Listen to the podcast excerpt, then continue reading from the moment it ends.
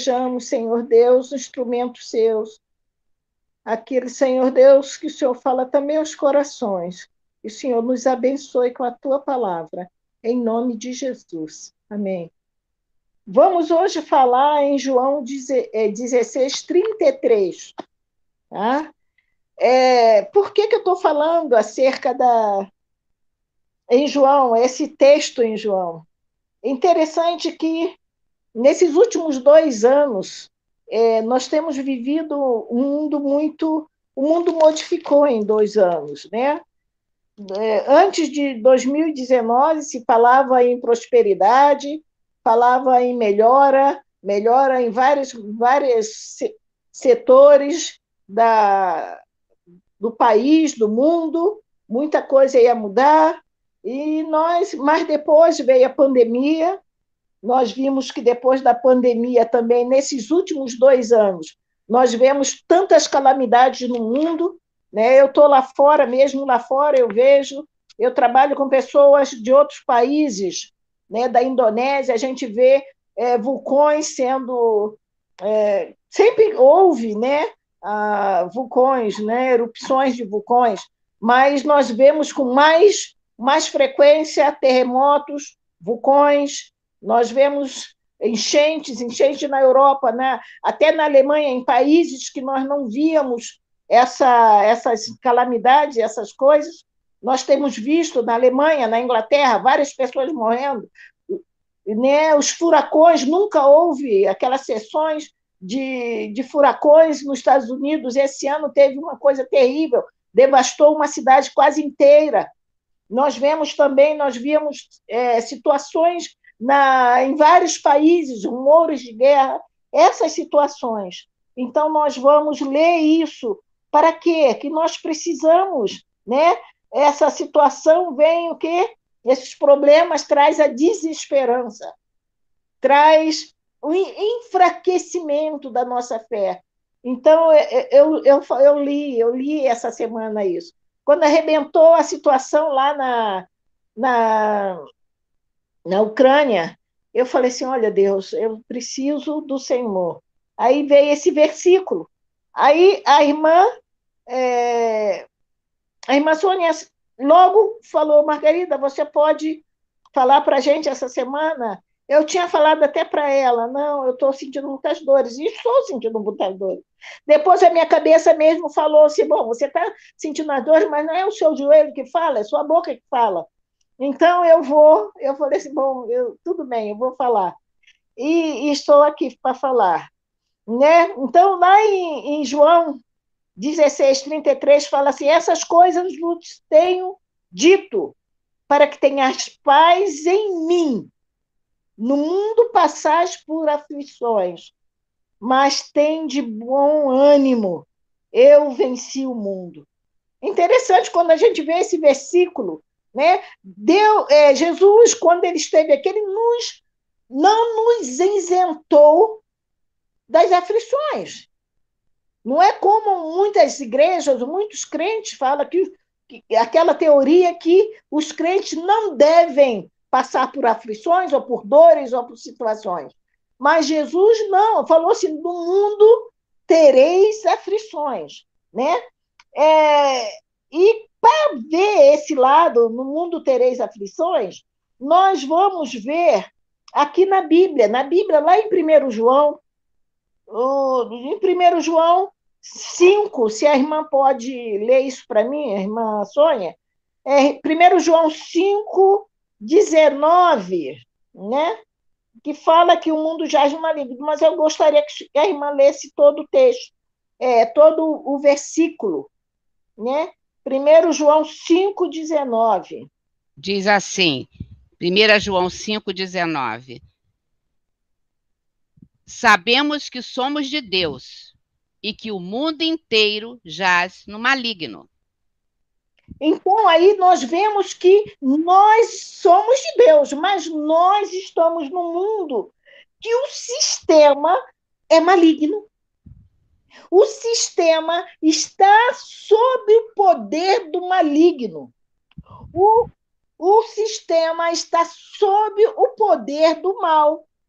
Né? Isso quer dizer que Deus permite Satanás para atuar malignamente no mundo.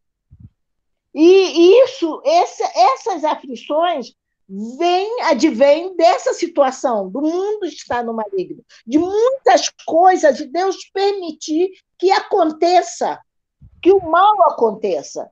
Então, aí ele falou, aí Jesus fala assim: tereis aflições. Significa, tereis angústias, tereis preocupações, né? Lá em 1 Pedro 5, é, 7, fala, lançando sobre ele toda a vossa ansiedade, porque ele tem cuidado de vós. Né?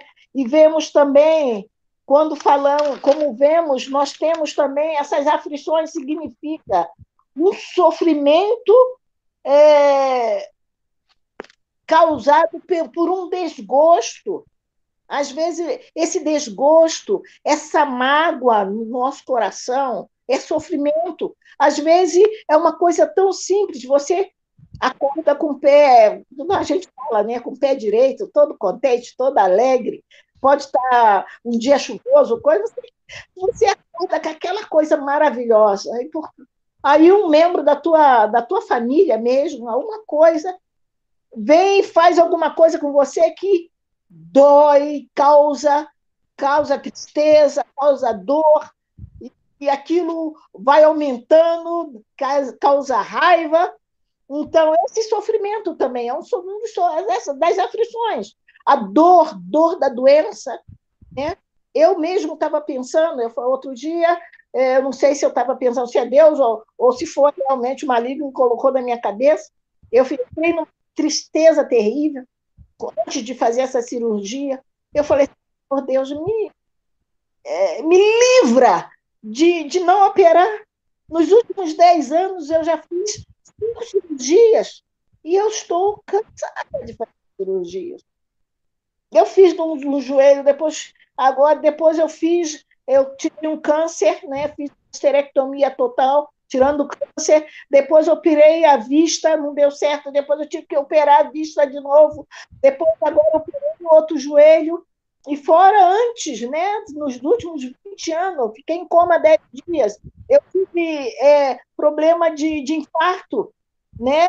E, e, com problema por causa da, de medicamentoso, eu fiquei obesa, eu fiquei enfrentando a, a obesidade, enfrentar a obesidade é uma coisa terrível, porque você quer sair dela, você não, eu não comia quase duas colheres de arroz, aí tinha aquelas falas das pessoas, gorda, é, você vai ficar gorda assim, você está assim porque você está gorda. Procura comer menos. Eu falava assim, meu Deus, não estou comendo já nada. Às vezes eu não, não cortei pão muito tempo, cortei pão, eu não comia quase nada e não conseguia emagrecer. Era uma aflição. É uma aflição. Então, o mundo, ele causa, tem muitas coisas que nos causam aflições, né? Estamos vivendo também num, num período sombrio da história, é, da história da humanidade. A pandemia, o Covid-19, muitas pessoas crentes Muitos crentes perderam entes queridos, perderam parentes, perderam vizinhos, perderam alguém que ele ligava, que ele sabia. Então, aflições, aflições, morte, aflições que traz a insegurança, muita insegurança. Doenças emocionais. Outro dia mesmo, minha colega escreveu, o pastor dela se matou porque estava com depressão. O pastor, eu falava assim, meu Deus, um pastor se matou porque estava com depressão. As aflições causadas por calamidades nas as guerras, lá como a gente está vendo lá na Ucrânia. O problema da Síria, dos refugiados. Né? Na Guiné, eu, eu passo sempre pela Europa, então, na Europa, a gente vê de, de perto a situação dos refugiados. Aqui no Brasil, a gente vê agora que, por causa da morte desse rapaz, a gente ouviu falar de refugiado mais, mais recentemente, do, do congolês, né, que foi morto lá no Rio de Janeiro. Mas a gente lá fora, a gente vê todo dia, a gente vê eles, a gente vê a dificuldade deles.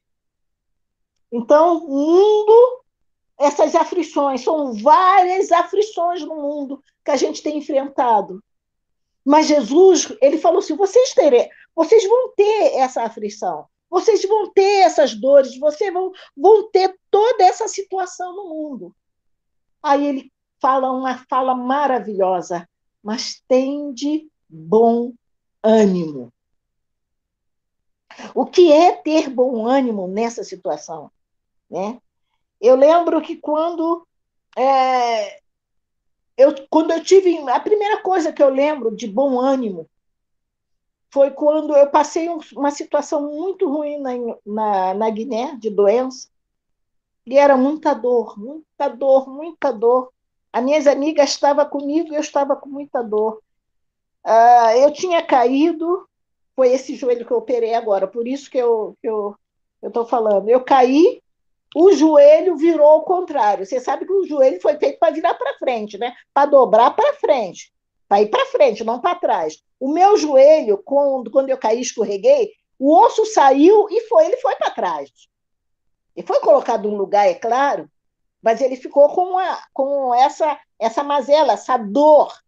E aqueles dias lá na Guiné não temos, não temos é, fisioterapia, não temos reumatologia, nós não temos nada nessa, nessa área de osso, é só clínico geral. E o clínico geral deu do remédio que ele deu, ele deu é, ibuprofeno com o, um outro lá, anti-inflamatório, mas aquilo foi igual água, não deu, não, não aconteceu nada. E eu, morrendo de dor, o joelho triplicou de tamanho, enorme, todo mundo estava vendo que eu estava morrendo de dor. E doía muito. E eu queria chorar, eu queria gritar. E eu comecei a cantar. Tem de bom ânimo. E eu comecei a cantar, e eu cantava, e eu cantava. E uma música, eu saía de uma música, comecei a cantar músicas é, na língua crioulo, depois eu fui para a língua pepel, depois eu fui para o português, e eu cantava. Aí eu acabei, eu sei que eu canto. Quando eu acabei de cantar, não canto muito bem, né? mas eu vou falar aqui. Eu cantei, não há impossível para Deus, não, não há. Não, não há, meu Deus, tem todo o poder eu já não dormi, acho que umas três ou quatro noites com dor.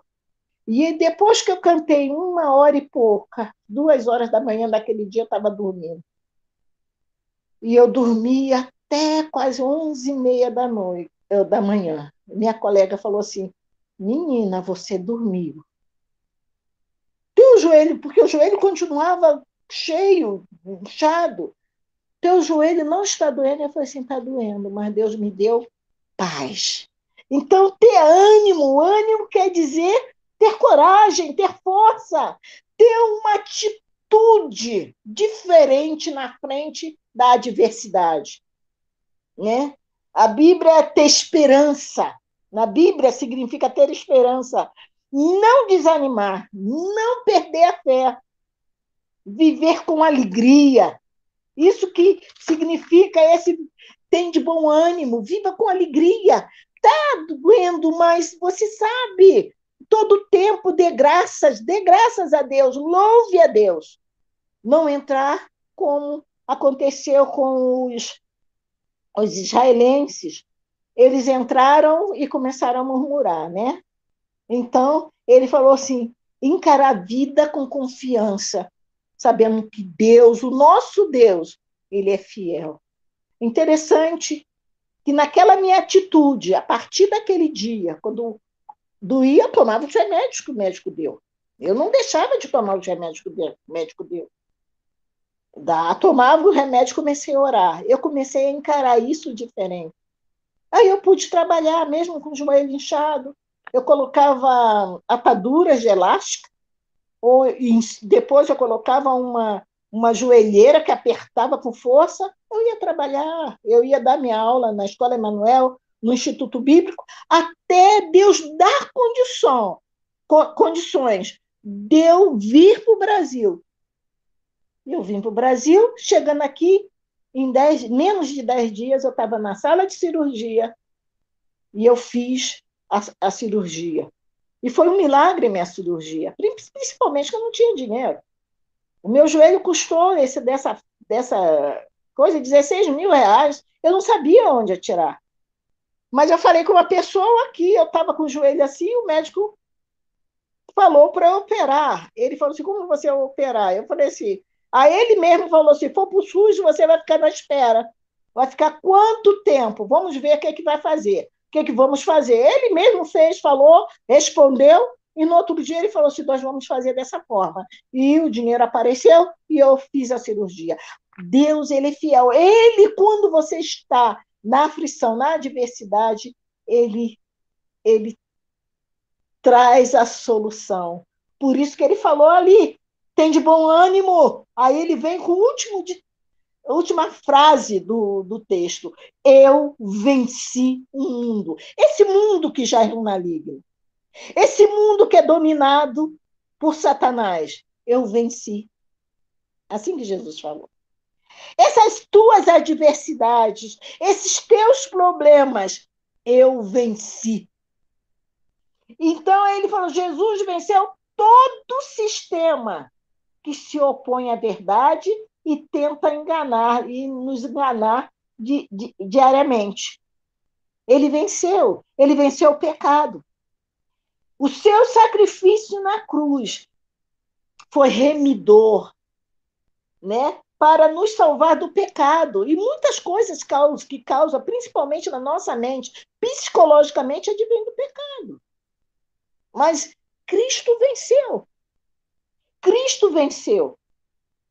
E ele levou sobre si as nossas enfermidades na cruz. Nós vemos lá em Isaías 53, né?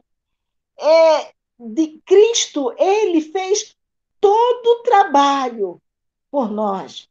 Né? A única coisa que nós tem, devemos fazer é crer, crer, né?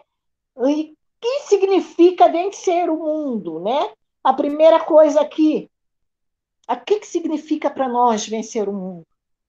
Significa a primeira coisa é tirar os olhos de nós mesmos. Naquele dia lá, alguns meses atrás, porque a doença humilha. Quem ficou doente sabe que a doença humilha. Eu estava humilhada.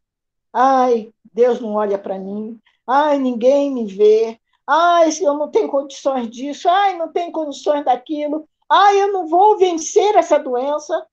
Mas é tirar, o foco estava só em mim. Quando eu comecei a tirar o foco de mim e olhar para Jesus, que ele tem poder, que ele pode fazer todas as coisas, que ele está acima dos principados e potestades, que ele está acima de governos. No caso, por exemplo, é, eu, eu, eu esqueci a minha carta de, de, de, de, dessa vacina. Eu falei assim: eu não vou passar em Portugal. Mas aí eu orei, orei, orei, orei, orei e passei. No Brasil, houve uma, uma, uma situação, eu dei meu, minha, minha carteira de identidade, eles olharam lá na Anvisa, deu meu nome, tudo, meu, minha documentação, eles viram que eu tinha tirado a vacina e passei. Então, ele abre, ele está acima de governantes. Então, o Senhor Deus, o Senhor, isso que significa vencer o mundo, né? O vencer o mundo é a fé, a, a Bíblia fala que a fé, a nossa fé vence o mundo. Por que a nossa fé vence o mundo? Porque olhando para Jesus, com nossos olhos fitos em Jesus, lá vem a nossa fé. Aí a gente pode vencer o mundo. Através da oração, né? É, constante. Nós também, através da oração, faz surgir fé, faz surgir, é, cria em nós confiança de a gente poder estar com os olhos fitos em Jesus, porque lá, através da nossa fé, a gente, é, da oração, a gente vê que a gente não está sozinho, né? como fala lá em, em Filipenses, se a irmã pudesse ler para mim esse texto também, em Filipenses 4, 6, né? que fala da oração, Filipenses 4, 6. Se puder. Vou ler, peraí. Filipenses 4, 6 diz assim: Não andeis ansiosos de coisa alguma, em tudo, porém, sejam conhecidas diante de Deus as vossas petições pela oração e pela súplica, com ações de graças. Então você vê que a ansiedade não, está em nós. Porque se a gente depositar a nossa ansiedade aos pés de Jesus, como fala também lá em, em, primeiro, em 1 Pedro 5,7, lançando sobre ele toda a vossa ansiedade, ele cuida de nós, irmãos. De, uma, de maneira maravilhosa. Ele cuida de nós quando a gente está parecendo que a gente está lá no buraco. Ele cuida de nós e dos nossos. Não é só de nós. É só você ter constância de oração por eles. A oração tem poder.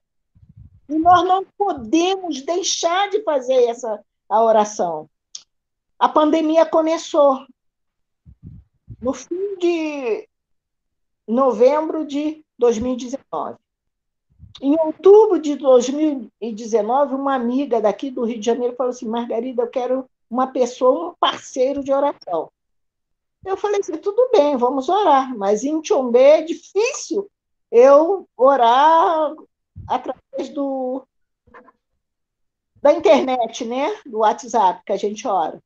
Ela falou assim: não tem problema, a gente estabelece um, tempo e escreve os pedidos. Então, quando a gente dá, a gente vê a gente fala uma da outra, e quando não, e hoje nós somos quatro. Olha, a, a família dessa, dessa menina, ela não, não era crente. O marido bateu, médico, hoje é crente. A família está toda vindo para Jesus em dois anos de oração, constante. A gente ora duas vezes na semana. E você vê que é uma coisa tão, tão assim, hoje a gente ora por tudo, e Deus tem, a gente vai colocando nome lá e riscando. Esse aqui já foi respondido, esse foi respondido, esse foi respondido. Tem tanta coisa que Deus nos respondeu na nossa oração. E é uma coisa orar constante. Ler a Bíblia. Ler a Bíblia fortalece. A Bíblia é alimento. E nós, por causa da nossa vida corrida, por causa da nossa situação de trabalho, mesmo hoje em dia, que os trabalhos estão online, tudo dentro de casa, aí que também em casa não dá tempo de fazer nada. Porque antigamente se dividia o trabalho lá e fazia só as coisas da casa. Hoje em dia, os trabalhos tem se multiplicado tanto dentro da casa. E outro dia, minha colega falou: Margarida, estou trabalhando online para o banco. Mas eu trabalho às oito horas e, eu, às vezes, acrescento mais quatro. Eu falei, mas por que são só oito horas? Ele falou assim: eu não sei, eu não tenho. Então, a pessoa, aí ela falou: eu não tenho tido tempo para nada. Então, é, nós precisamos voltar a ler constantemente a nossa. Não é, não é leitura de versículos, mas leitura, ler, ler. Também não é fazer estudo, não. Ler, ler, ler para se alimentar. Ler, depois ler de novo. Ler como um gado remoendo um, um, uma grama. Ele come, é, engole, depois volta regozija aquilo, come, marca, engole. Assim nós temos Bíblia. É, para quê? Para que nós tenhamos força nela. Outra coisa, irmãos, que a gente tem que fazer é deixar a murmuração. Um, ver o mundo dizer deixar a murmuração deixar de falar que eu sou coitado. A gente tem um do nosso lado, no nosso, no, o que está em nós é maior do que está no mundo. A gente vive falando isso de boca, mas a gente não entra na nossa mente. Que o que está de nós é maior do que está no mundo, que é o maior que está lá. Então vamos parar de murmurar. Parar de, de, de, de achar, de, de colocar o nosso Deus num patamar, no mesmo nível que nós, pequeno. Mas nosso nosso Deus é pequeno. Nós podemos ser pequenos diante de Deus, diante de outras coisas. Mas Deus, nosso Deus é imenso. É como fala lá em Efésios, nós não sabemos a altura, a largura. Nosso Deus é muito grande. Né? Depois, ter paciência. Muitas vezes nós precisamos ter paciência. Sabe? Ter paciência né? É como se fosse aquela, aquela velha que tinha aquela causa com aquele juiz iníquo, ela foi lá várias vezes, vai lá várias vezes. Então, ora, irmãos, não fique esperando para onde. A, a, nossa, a nossa vida, os, os seres humanos de hoje, eles querem as coisas ontem. Mas a Bíblia fala que muitas vezes, muitas coisas, a gente tem que ter perseverança, paciência.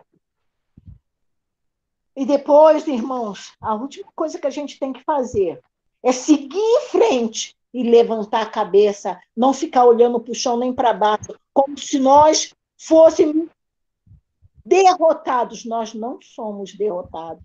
Em Cristo Jesus, nós vencemos e somos mais do que vencedores por aquele amor. É assim que a Bíblia fala, é assim que a gente crê. Então, precisamos estar assim. Então, irmãos, para finalizar, eu vou falar agora, não precisa da irmã falar, que eu tenho aqui já escrito.